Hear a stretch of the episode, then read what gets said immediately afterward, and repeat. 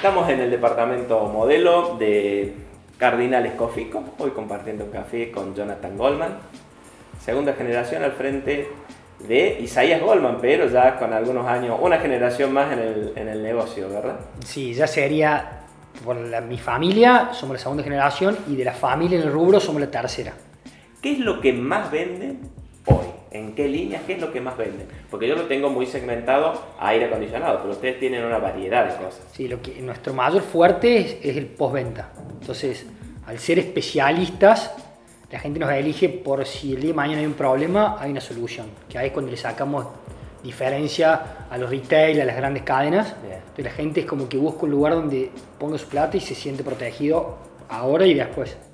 Pero sigue siendo el aire acondicionado lo que más venden. Mira, lo que nos permitió tener un poco de cintura en la pandemia y demás Sí. es que somos medios integrales. Vendemos muchas calderas, radiadores, como en toda esta torre. Bien. Vendemos mucho aire acondicionado domiciliario para el consumidor final. Vendemos mucho aire acondicionado corporativos. Eh, vendemos obras de aire acondicionado central. Es como que medio somos integrales y hacemos un poco de todo, siendo especialistas en cada cosa, para poder tener cintura. Ejemplo, en el año de la pandemia que se cerraron todo lo que es oficinas y demás, Sí. y la gente se quedaba en su casa arreglando su casa no, nosotros teníamos un muy buen canal de domiciliario local. Entonces medio que tenemos un poco de todo para poder tener cintura.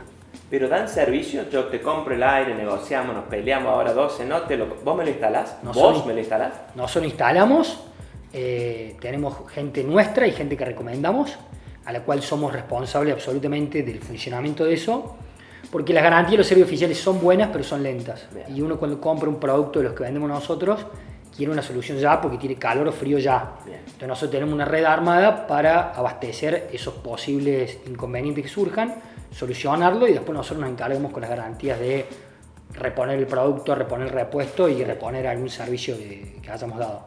¿Por qué es tan caro? Es una percepción de que, que te instale el aire acondicionado es más rico que el escribano. Sí, hay, hay videos que dicen... Sí, Eh, la verdad que es, generalmente parece muy caro porque en instalación de aire acondicionado se utiliza un producto que es cañería de cobre, que tiene un gran valor, entonces las instalaciones se incrementan por ese tipo de servicio. Y también porque es una cuestión de que va a un domicilio, van dos personas con una camioneta, con herramientas, hay un por detrás que la gente no lo ve, a diferencia de un instalar un televisor que es solamente un taladro y poner dos fichas, no. Bien. En el aire acondicionado necesitas escalera, maquinaria, bombas, o sea, es más complejo. el, cable, ¿El caño de cobre no se puede reemplazar? Porque siempre uno lo escucha y lo escucha. Hay un, en algún lado del mundo que trabajan con aluminio, todo, pero no, es, por ahora es irreemplazable. ¿Por qué gotean los aire acondicionados? Porque la gente no le. o tiene una mala instalación, que eso surge al principio, y si no, generalmente porque no limpia los filtros, que es una cosa muy sencilla que lo puede hacer cualquiera, y eso hace que la mugre se vaya al desagüe, se tapa y empieza a caer, y ahí es cuando nos llaman y me dicen, por favor, y vamos nosotros y simplemente levantar la tapa, limpiar el filtro, en el 90% de los casos. Pero hay otras veces que el motorcito que hace el drenaje del, agua también se No, rompe como y en- te sale más caro eso que el aire. como en algunos lugares no han dejado, no han recurrido al especialista, no dejan los desagües bien hechos, entonces hay que sí o sí vender un accesorio que es una bomba, que la bomba hace que tire el agua para arriba y generalmente es lo que primero se rompe o con baja de tensión lo primero que se Con la daña. gravedad no se puede, el agua Entonces- tiene que ir para abajo, no para Sí, arriba. y ahí es cuando llaman el técnico, viene y aparece el martes 13 de un costo grande de reponer ese producto. Entre todo ya es inverter o no todo es inverter en la industria. Eh, yo pensé que iba a demorar mucho más el cambio, pero hoy yo creo que ya el 50% de la- del consumidor requiere y pide inverter. Hay una diferencia en precio entre un 20 y un 25% entre un producto y otro, pero la gente hace el esfuerzo y trata de llevarse una tecnología ¿Se inverter porque tiene... eso? Sí, se recupera en mediano tiempo, Sí. pero la gente le tiene pánico al costo mensual de los servicios, entonces... O sea, que priorizan eso, la sustentabilidad y las prestaciones. Sí, la verdad que eso me llamó la atención a mí porque siempre nosotros a la hora de hacer compras de prende por hora, Claro. al principio yo me regacía y decía, che, compremos más on-off Claro. que inverter. Y mi papá me decía, no, compremos inverter, que es lo que se viene, vas a ver. Y dicho y hecho, la Mira, gente al revés, era la gente él con tomó las ideas conciencia, nuevas. la gente tomó conciencia de lo que significa ahorrar y, y consume un producto un poco más caro con unas mejores prestaciones. ¿Qué diferencia hay de precio? Un 25%, 30%. Capaz que en 4 o 5 años lo recuperas. Perfecto. Escúchame, me- nos decía la gente de Aladio que en lavarropa se da un fenómeno, que la gente lo usa, ellos lo miden porque inclusive hay lavarropas que se conectan a internet, que la gente lo carga con 2, 3, 4 kilos, pero compra 6, 8, 10. ¿En aire acondicionado pasa lo mismo o más bien se tienden a quedar chicos? Esa es nuestra mayor virtud contra un retail, donde el cual viene una persona con una necesidad de un aire acondicionado, le preguntamos bien qué espacios, qué carga térmica, dónde está, si quiere le visitamos para que realmente compre el producto que le hace falta. No comprar de menos para que el equipo no trabaje forzado, se pueda dañar y a la vez consuma más energía, porque es ir como en el, como en el auto en primera a 7000 vueltas.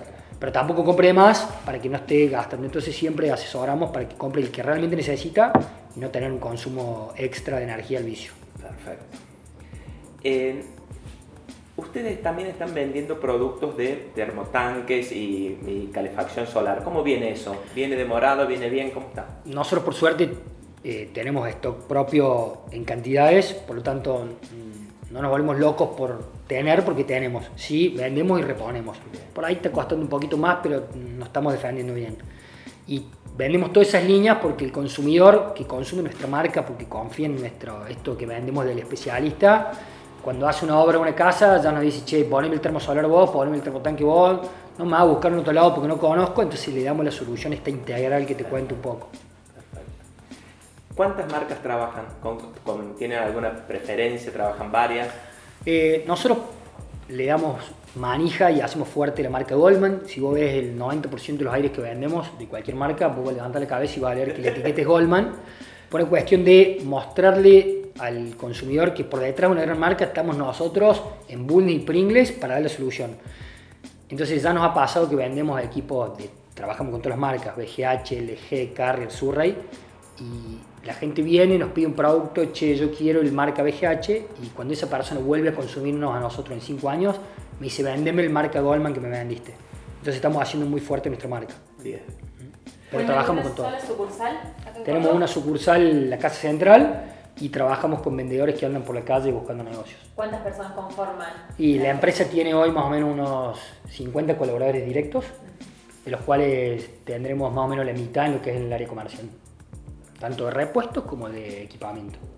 ¿Qué pasó en la pandemia? ¿Se vendió más? ¿Se vendió menos? ¿Se vendió distinto? La pandemia en nuestro rubro nos favoreció porque hubo un boom de la construcción y eso nos permitió que la gente salió apurada a copiar mercadería a empresas que se muestran solventes y lo son como la nuestra, donde querían fijar precios, tener la seguridad de que iban a encontrar con el producto cuando necesitan, entonces la gente se lanzó a hacer compras anticipadas de, de productos por falta de, creían que puede haber falta de abastecimiento Sí, sí. o aumento elevado de precios. Así que en nuestra industria, por suerte, no tuvimos problema. Trabajamos mucho tiempo puertas cerradas, pero como tenemos todo esto de vendedores en la calle, bueno, tuvimos que movernos un poco más para llegar al objetivo y por suerte anduvimos bien. Johnny, decime si estoy, tengo una percepción errada o estoy viendo una partecita de mercado. Tengo amigos que instalan aire, pero que trabajaron en este verano, te diría que la mitad del año pasado, y decía, el retail no empujó quizás porque no había producto. Antes te la- salían las grandes promociones, Garbarino, el aire, lo comprabas y bueno, ya que lo comprabas, lo instalaba cuando tenía el primer calorcito. ¿Pasó eso o es que las casas ya están en su mayoría equipadas? ¿Qué- Me qué parece a mí, porque lo venimos siguiendo, eh, el producto del aire acondicionado, si bien sigue siendo temporal, pero ya, se, ya es un producto de todo el año, Bien. la gente cuando arranca las obras nuevas ya tiene incluido, así como tiene el porcelanato del piso, la calefacción y el aire acondicionado. Entonces algo que era antes una necesidad netamente cuando hacía calor ponerlo, ese mercado ya está casi, no te digo completo porque falta, pero se ha disminuido mucho. Entonces los instaladores del aire que antes trabajaban diciembre, enero, febrero y marzo, hoy tienen trabajo prácticamente los buenos todo el año. Mira, bien. ¿Y el- en el retail faltó producto o, o promoción quizás? O no sé. Eh, yo creo que, por- a ver, los retail, no, no sabría decirlo. Nosotros que contra un retail somos pequeños, eh, tenemos un inventario grande, stock propio y teníamos mercadería propia para abastecer la temporada, aunque no pudiéramos reponer. Me parece que el retail no se quedó sin mercadería. Fue un año raro porque había muchos días de mucho calor y después disminuían. No hubo un calor parejo. Eh, y me parece que con esto de la pandemia la gente preparó las casas de antemano. De marzo a abril ya estuvieron consumiendo estos productos que generalmente son netamente de verano.